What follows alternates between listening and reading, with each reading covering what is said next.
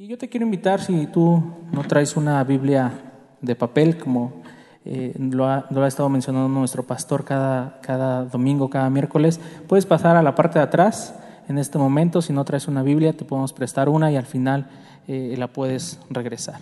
¿Ok? Y bueno, pues mira, yo te quiero platicar algo que pasó hace algunos años, precisamente en uno de los servicios de aquí de Mundo de Fe. Recuerdo que eh, estaba predicando la pastora Sandra. Y no recuerdo el tema, no recuerdo el tema de la predicación, pero hubo una frase que impactó mi corazón, que impactó mi vida. Y esta frase decía así, las decisiones que tomes hoy van a determinar el futuro de tus generaciones. nuevamente te la voy a leer, las decisiones que tomes hoy van a determinar el futuro de tus generaciones. Cuando yo escuché esa, esa frase, eh, recuerdo que pues mi vida era de repente, pues sí, venía a la iglesia, estaba padre, estaba eh, con los chicos, con los jóvenes y demás, pero mi vida era de estar con un pie en el mundo, con un pie también dentro de la iglesia. Pero cuando escuché eso, impactó mi corazón y yo dije, Señor, a partir del día de hoy, yo quiero que mi vida sea diferente. A partir del día de hoy yo quiero tomar decisiones que transformen a mis generaciones. ¿Por qué? Porque mi vida y la vida a lo mejor de mi familia no había sido lo mejor, no había sido lo que a lo mejor yo hubiera querido, pero yo determiné que a partir de ese momento yo no quería que mis generaciones vivieran lo que yo viví. Yo quería, yo quise desde a partir de ese momento que todo cambiara. Y a partir de ahí tomé una decisión. Y esta noche he, titulado esta enseñanza, Toma buenas decisiones. Tomar buenas decisiones. ¿Quién no quisiera tomar siempre las mejores decisiones? Todos quisiéramos tomar las buenas decisiones, todos quisiéramos que nos fuera bien. Y para eso quiero, quiero que me acompañes a el libro de Levítico, eh, Levítico 7, versículo 22 el 23 y el 25.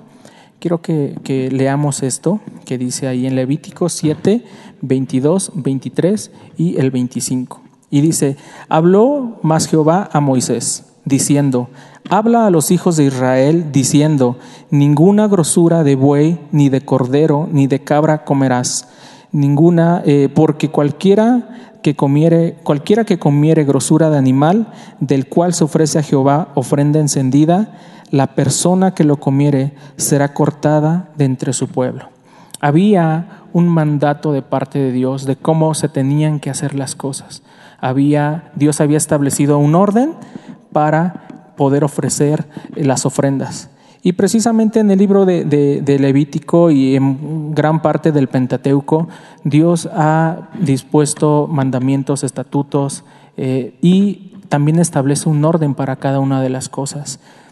Y te quiero platicar de un personaje. Hemos estado escuchando sobre la vida del profeta Samuel. Y dentro de, la historia del profeta Samuel está un sacerdote que se llama Elí. Todos hemos escuchado acerca de, la historia del sacerdote Elí y te quiero hablar un poquito, un poquito más de esto. Elí tenía unos hijos y eh, Primera de Samuel 2.12 nos dice que los hijos de Elí eran hombres impíos. ¿Qué es ser impío? es, es que tú no tengas respeto por las cosas de Dios. O que los hombres, los hijos de Eli eran hombres que no tenían respeto por las cosas de Dios y no tenían conocimiento de Jehová. ¿Qué quiere decir esto? Que no tenían conocimiento de Jehová. También en semanas pasadas eh, escuchamos una, una, enseñanza de parte de nuestro pastor que nos, nos incitaba, bueno, nos insta a que podamos enseñarle la palabra de Dios a nuestros hijos, a nuestras generaciones. Y si te das cuenta, aquí nos dice que no tenían conocimiento de Jehová.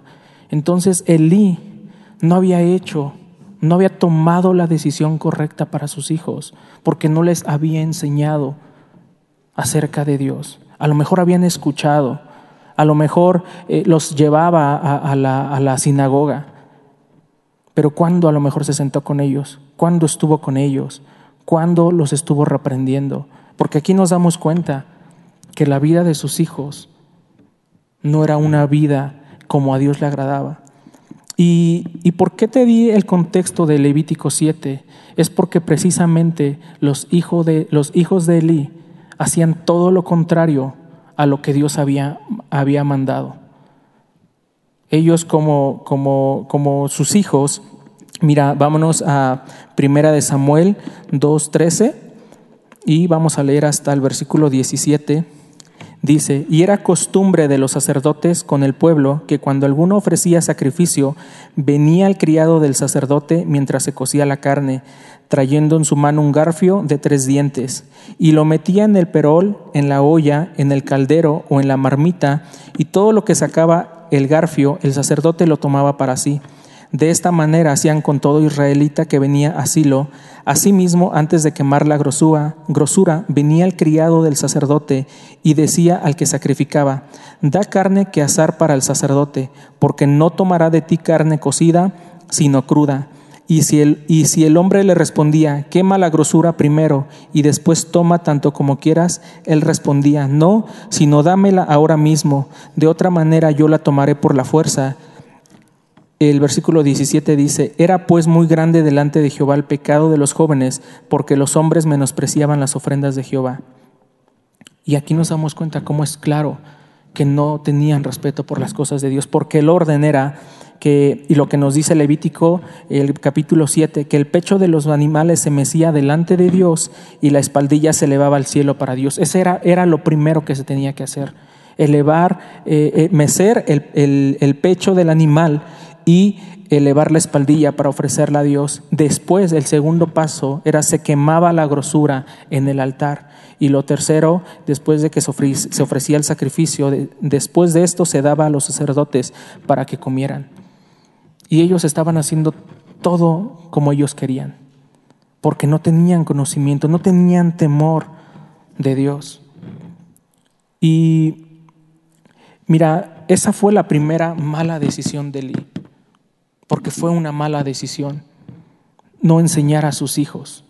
Y la palabra de Dios nos insta a que nosotros le enseñemos la palabra de Dios a nuestros hijos. Dice que cuando vayas por el camino, la estés repitiendo, que la escribas en los postes de tu casa. Dios constantemente nos está enseñando y nos está diciendo que tenemos que enseñarle a nuestros hijos, y más en este tiempo, para esta generación. Tú conoces los tiempos. Vemos en la televisión, las redes sociales, cuántas cosas están pasando. Y si tú y yo no tomamos la decisión de guiar a nuestros hijos, ¿sabes qué? Pueden venir graves consecuencias.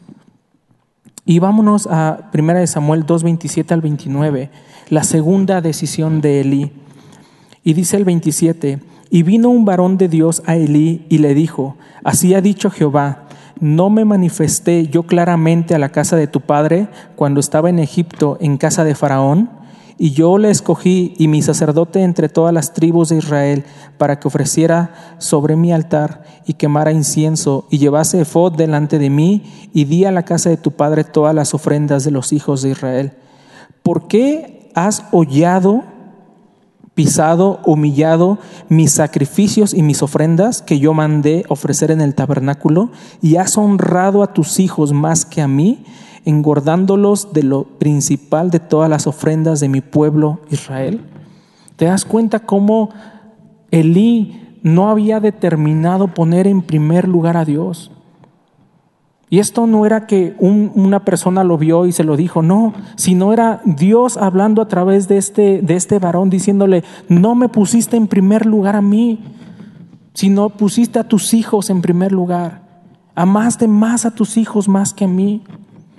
hermano, eso también tenemos que aprender a tomar decisiones con respecto a cuánto amamos a nuestros hijos. Si tú pones en primer, bueno, si ponemos en primer lugar a nuestros hijos, si ponemos en primer lugar a nuestra esposa, si pones en, primer lugar a, tu esposo, a tu trabajo, a, todo lo, lo que tienes, ¿sabes qué? Es una mala decisión porque Dios es celoso. Dios quiere ocupar el primer lugar en nuestros corazones. Eso es lo que Dios anhela. Eso es lo que Dios quiere de nuestras vidas. Y mira, vamos a ver las consecuencias de las malas decisiones de Eli. Y vamos a continuar en, el, segundo libro de la primera, eh, de la primera bueno, del, primer libro de Samuel, capítulo 2, del 30, al del 30 al 33, dice, Por tanto Jehová, el Dios de Israel, dice, Yo había dicho que tu casa y la casa de tu padre andarían delante de mí perpetuamente, mas ahora ha dicho Jehová, Nunca yo tal haga, porque yo honraré a los que me honran y los que me desprecian serán tenidos en poco. He aquí vienen días en que cortaré tu brazo y el brazo de la casa de tu padre, de modo que no haya anciano en tu casa. Verás tu casa humillada mientras Dios colma de bienes a Israel, y en ningún tiempo habrá anciano en tu casa. El varón de los tuyos que yo no corte de mi altar será para consumir tus ojos y llenar tu alma de dolor, y todos los nacidos en tu casa morirán en la edad viril te das cuenta de las consecuencias que llevó esta, esta toma de decisiones incorrecta de parte del profeta, del, del sacerdote Eli. Fueron malas decisiones y hay consecuencias. En cada mala decisión vamos a tener consecuencias. Y eso debemos tenerlo muy claro, porque ¿qué, estás, qué estamos haciendo con nuestras vidas? La palabra nos dice que a Dios no le gustan los tibios. Dios desea que tú y yo tomemos decisiones, sí o no. No hay, pues ahorita sí, mañana no. O sea, Dios quiere que tú y yo determinemos en nuestro corazón seguirlo o no seguirlo. Yo creo que es peor ser tibio a decir no. O bueno, para mí sería lo mismo. Ser tibio o decir no. Yo lo que te digo es, mejor dile a Dios que sí. Mejor hay que decirle a Dios que sí. Que su palabra sea la que transforme nuestras vidas, que su palabra sea la que habla nuestras vidas y que seamos obedientes a su palabra, que seamos obedientes a lo que Él nos manda a través de su palabra. Y esta fue, estas fueron las consecuencias en la vida de Eli, sus malas decisiones. Y ahora te quiero hablar de otro personaje, no todos son malas noticias. Tenemos a José. ¿Cuántos han escuchado de José? José el Soñador. Se habla mucho de José el Soñador, hay hasta obras de José el Soñador. Y solo te quiero hacer un, rápido un, contexto de la vida de José. Mira, en, eh, bueno, la vida de José la vas a encontrar si la quieres buscar, por si no la has leído. Eh, Génesis capítulo 37 al 50. Ahí vas a poder encontrar la vida de, de José. Puedes leerlo en tu casa. Y mira, en el contexto de la vida de José es que él fue un hijo de Jacob. ¿Quién fue Jacob? Fue el, fue el bueno, fue el, la, persona que de ahí salieron las doce tribus de, de, Israel. ¿no? Los doce hijos que tuvo, de ahí salieron los doce, las doce tribus de, Israel. Eh, bueno, José tuvo varios hermanos y lo vendieron.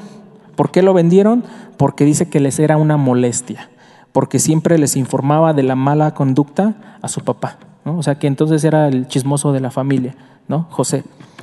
Y eh, José, bueno, en el momento que lo venden, él se vuelve el siervo del capitán de, la guardia del faraón, porque Potifar lo compra, así se llamaba el capitán de la guardia del faraón. Y después de Potifar, José va a la cárcel y por último, después del, proceso de la cárcel, eh, se vuelve gobernador de Egipto. Ese es el contexto de la vida de José y quiero que entremos un poquito más a detalle. Mira, en Génesis 39, eh, del 2 al 6, eh, no lo vamos a leer todo, solo te quiero leer algunas cosas. Nos dice que Jehová estaba en la casa de Potifar. Esto ya fue cuando Potifar lo compró como su siervo. Dice, mas Jehová estaba con José y fue varón próspero y estaba en la casa de su amo el egipcio. Y vio su amo que Jehová estaba con él y que todo lo que él hacía, Jehová lo hacía prosperar en su mano. Hacía yo José gracia en sus ojos y le servía y le hizo mayordomo de su casa y entregó en su poder todo lo que tenía. Nos damos cuenta que José era próspero, era bendecido porque Dios estaba con él. Pero ¿sabes por qué Dios estaba con él? Porque José agradaba el corazón de Dios con su vida. Porque José conocía la palabra de Dios. ¿Y por qué te digo esto? Porque mira, eh, eh, también en Génesis 39, del 7 al 9, nos dice, aconteció después de esto que la mujer de su amo puso sus ojos en José, o sea, la esposa de Potifar puso los ojos en José y dijo, duerme conmigo. Y él no quiso, y dijo la mujer de su amo, he aquí que mi señor no se preocupa conmigo de lo que hay en la casa. Y he puesto en mi mano, y ha puesto en mi mano todo lo que tiene. No hay otro mayor que yo en esta casa, y ninguna cosa me ha reservado sino a ti, por cuanto eres su mujer. Potifar le dijo, puedes hacer todo, en tus manos dejo todas las cosas que yo tengo, pero solo una cosa no puedes tocar, y es a mi mujer. Y José sabía, él sabía respetar a sus autoridades, él conocía los principios de Dios, porque sabía que había bendición al respetar a sus autoridades. Y aún más allá de todo eso, y continúa diciendo, ¿cómo pues haría yo este grande mal y pecaría contra Dios? ¿Te das cuenta? José conocía lo que Dios quería de él, lo que Dios esperaba de él. Y él tomó la decisión de decirle, no, esto no es correcto, esto no está bien, porque a Dios no le agrada y también tu esposo no me lo permite. Y aún a pesar de que su esposo no le hubiera dicho nada a José, te aseguro que, que José no lo hubiera hecho. Porque José tenía temor en su corazón. Porque José conocía bien lo que Dios quería de su vida. Y él tomó una buena decisión. Pero ¿sabes qué pasó? Esta buena decisión lo llevó a la cárcel. Tú dirías, bueno, ¿y cómo fue una buena decisión si lo llevó a la cárcel? ¿No? Imagínate, tomas una buena decisión y por esa buena decisión te llevan a la cárcel. ¿Cómo te sentirías? Pues injusto, ¿no? Pero ¿por qué? Si yo hice bien las cosas, si yo estoy decidiendo hacer bien las cosas, ¿por qué me va mal? Pero recuerda una cosa, Romanos 2.28 nos dice, y sabemos que a los que aman a Dios, todas las cosas les ayudan a bien, esto es, a los que conforme a su propósito son llamados. Hermano, si tú estás haciendo bien las cosas, si estás tomando buenas decisiones y te va mal, no te preocupes. Dios está trabajando en ti. Dios está trabajando su propósito en ti.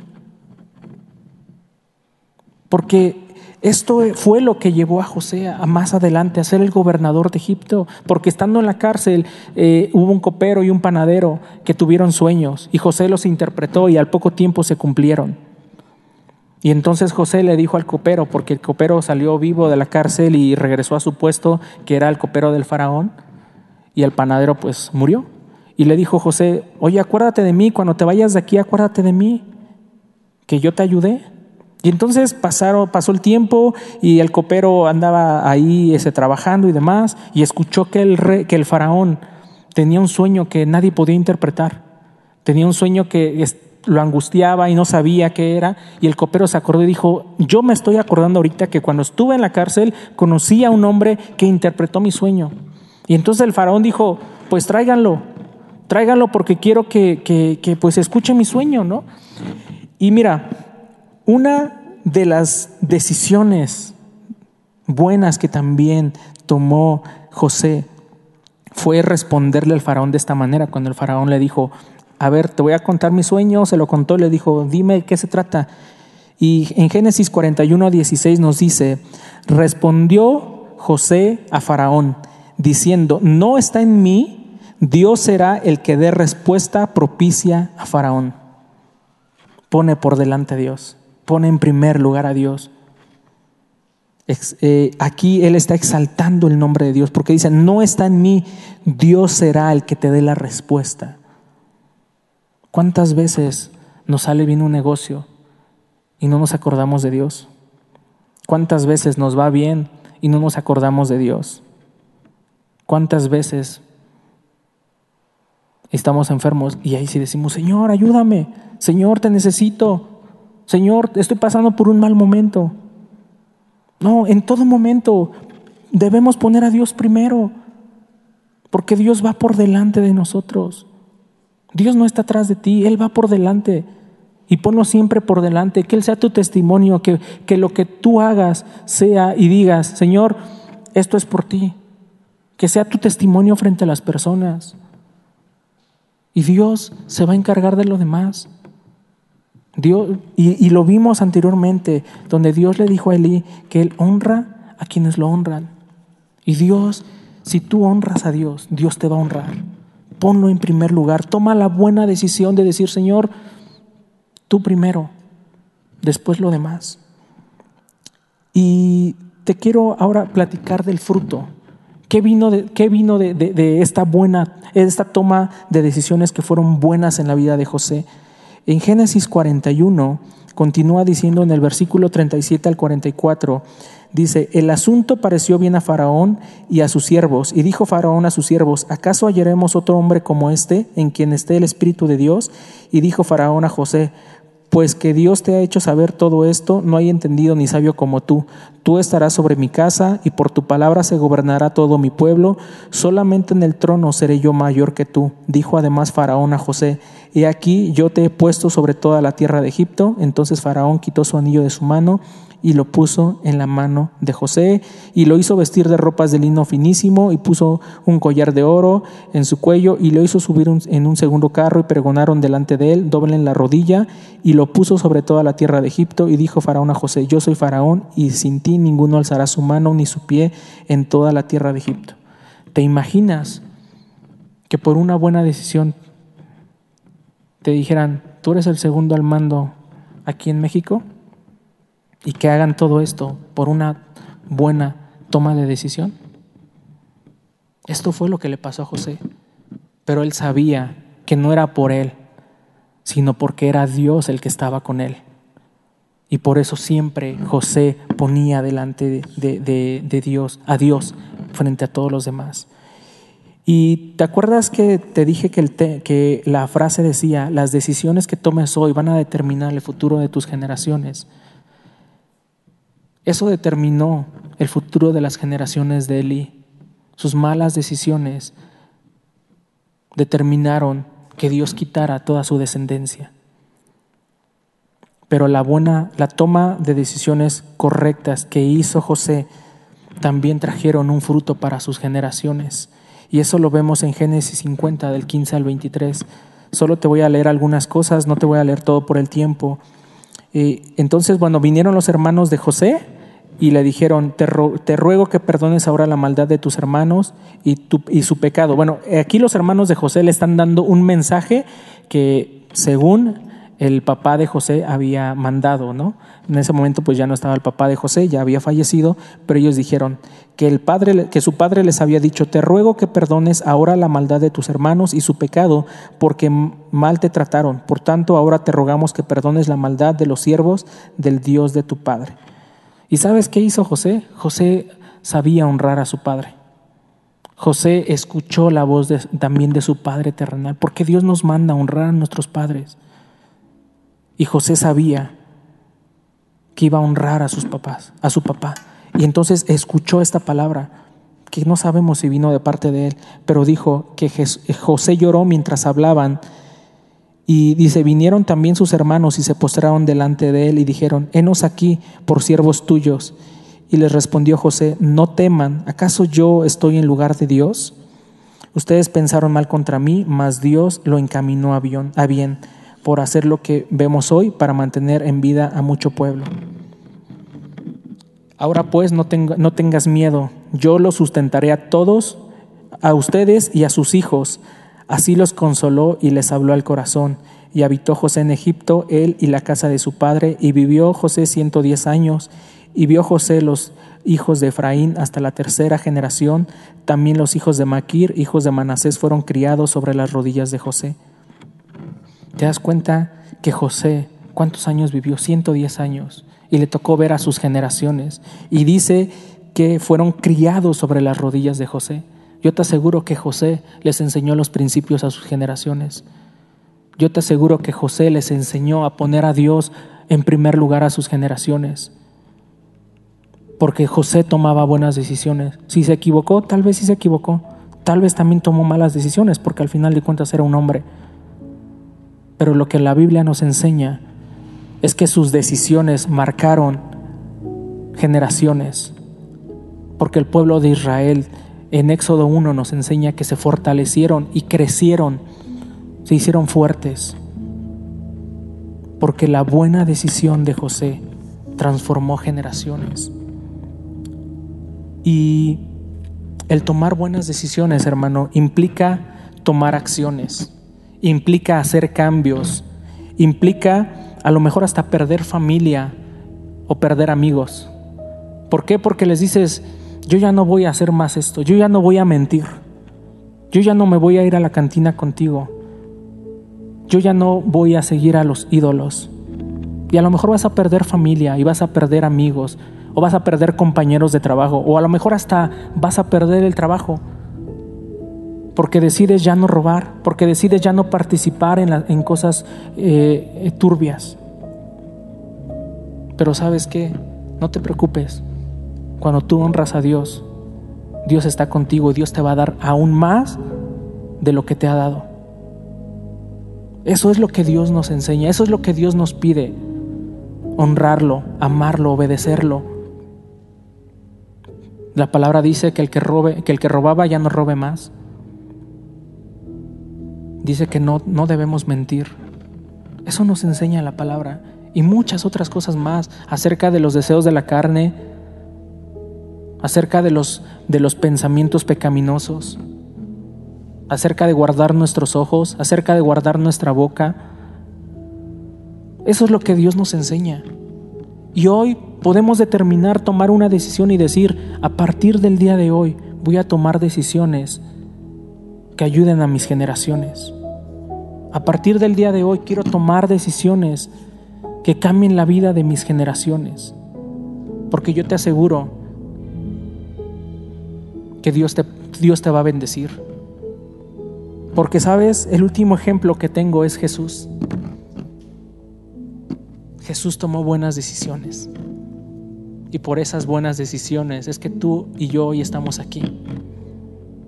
Por esa buena decisión de haber entregado su vida en la cruz, es que tú y yo tenemos perdón de pecados y tenemos vida eterna.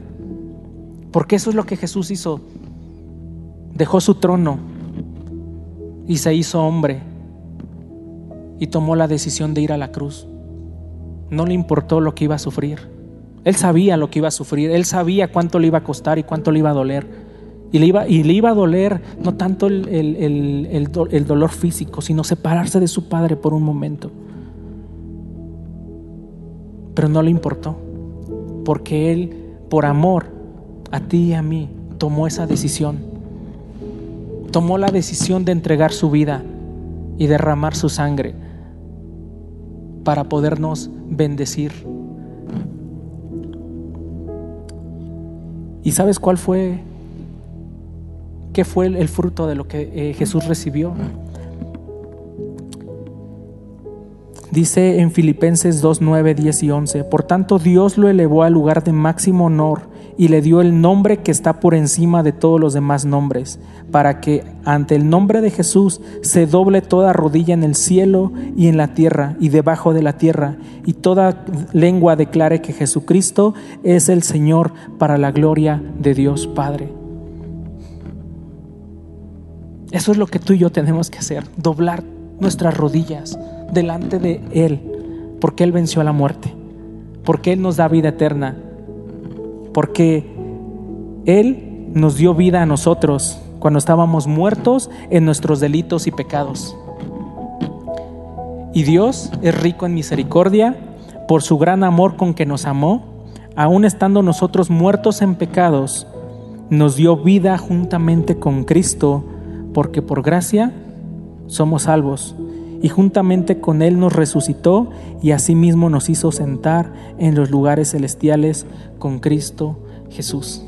Ese es el fruto de la, de la buena decisión que tomó Jesús. Y tú y yo hoy experimentamos ese buen fruto. A lo mejor has tomado malas decisiones, todos hemos tomado malas decisiones, todos nos hemos equivocado. Pero si hoy tenemos vida, si hoy tenemos vida, es porque Dios nos da oportunidad de enmendar nuestros errores. Hay cosas que ya no vas a poder arreglar. Pero Dios sí lo puede hacer. pero Dios sí tiene el poder para cambiar tu mente, tu corazón, los sentimientos, cerrar cosas del pasado, quitar el dolor que tienes ahí atorado. Dios es, es especialista en restaurar vidas y Él quiere cambiar nuestras vidas. Y te quiero invitar a que te pongas de pie esta, esta noche y que cierres tus ojos. Y quiero que escuches esto que te voy a leer, que está en Deuteronomio 30 del 15 al 20. Ahora escucha, en este día te doy a elegir entre la vida y la muerte, entre la prosperidad y la calamidad, pues hoy te ordeno que ames al Señor tu Dios y cumpla sus mandatos, decretos y ordenanzas andando en sus caminos. Si lo haces, vivirás y te multiplicarás, y el Señor tu Dios te bendecirá a ti y también a la tierra donde estás a punto de entrar y que vas a poseer. Sin embargo, si tu corazón se aparta y te niegas a escuchar, y si te dejas llevar a servir y rendir culto a otros dioses, entonces te advierto desde ya que sin duda serás destruido no tendrás una buena y larga vida en la tierra que ocuparás al cruzar el Jordán. Hoy te he dado a elegir entre la vida y la muerte, entre bendiciones y maldiciones. Ahora pongo al cielo y, a la tierra como testigos de la decisión que tomes. Hay si eligieras la vida para que tú y tus descendientes puedan vivir. Puedes elegir esa opción al amar, al obedecer y al comprometerte firmemente con el Señor tu Dios. Esa es la clave para tu vida. Y si amas y obedeces al Señor, vivirás por muchos años en la tierra que el Señor, que el Señor juró dar a tus antepasados, Abraham, Isaac y Jacob. Esto es lo que Dios hoy nos dice. Hoy pone delante de nosotros la bendición y la maldición, la muerte y la vida. La decisión que hoy tomes va a determinar el futuro, tu futuro y el de tus generaciones. Señor, hoy venimos delante de ti, Padre, agradeciéndote, Señor, por tu palabra, Dios, porque tu palabra nos enseña, Dios, el camino del bien, nos enseña a tomar buenas decisiones, nos enseña, Padre, que si nosotros decidimos caminar, Señor, en tus estatutos, en tus mandamientos y en tus ordenanzas, Señor. Tú nos vas a prosperar, Señor. Tú nos vas a multiplicar y nos vas a llevar a los lugares que nosotros no nos hemos imaginado, Señor. Yo te pido que hoy tú nos fortalezcas, que nos ayudes a tomar decisiones que a lo mejor no van a ser tan... A lo mejor no, nos, no nos va a gustar, Señor, tomar ciertas decisiones porque nuestra carne quiere seguir pecando, Dios pero en nuestra mente y en nuestro corazón, Señor, sabemos que va a haber bendición, Padre. Ayúdanos, Padre, aumenta nuestra fe, Dios, y que podamos determinar en, nuestro, en nuestra vida y en nuestro corazón, Padre, buscarte, seguirte y amarte, Señor, de hoy en adelante por sobre todas las cosas, Dios. No importa lo que pueda venir, no importa, Señor, si perdemos a nuestra familia, si perdemos a nuestros amigos, si perdemos el trabajo, Dios, por amarte, por tomar buenas decisiones. Porque sabemos que todas las cosas nos ayudan a bien, Dios, a los que te amamos y a los que hemos sido llamados, Señor, conforme a tu propósito, Señor. Gracias te damos, Señor, esta noche por tu amor. Gracias por esta palabra. Señor, danos sabiduría, Dios, para tomar buenas decisiones, Dios. Que como padres, que como hijos, que como jóvenes, Padre, como también, Señor, a nuestras hermanas como amas de casa, Señor, que podamos tomar buenas decisiones donde quiera que estemos, Señor. Yo te lo pido en el nombre de Jesús, Dios. Amén, Señor y amén, Señor.